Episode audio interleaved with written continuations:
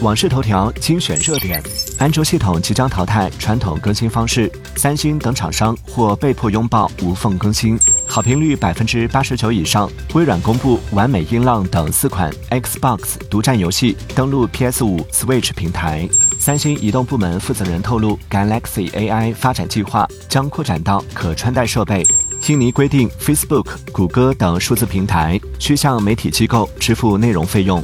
Alphabet 旗下威某自动驾驶出租车扩张计划在加州遇阻，安全隐忧引发审查。中国松露出口量世界第一，黑松露价格只有法国的十分之一，基因相似。微博关注小王子阿南，边听边聊，畅所欲言。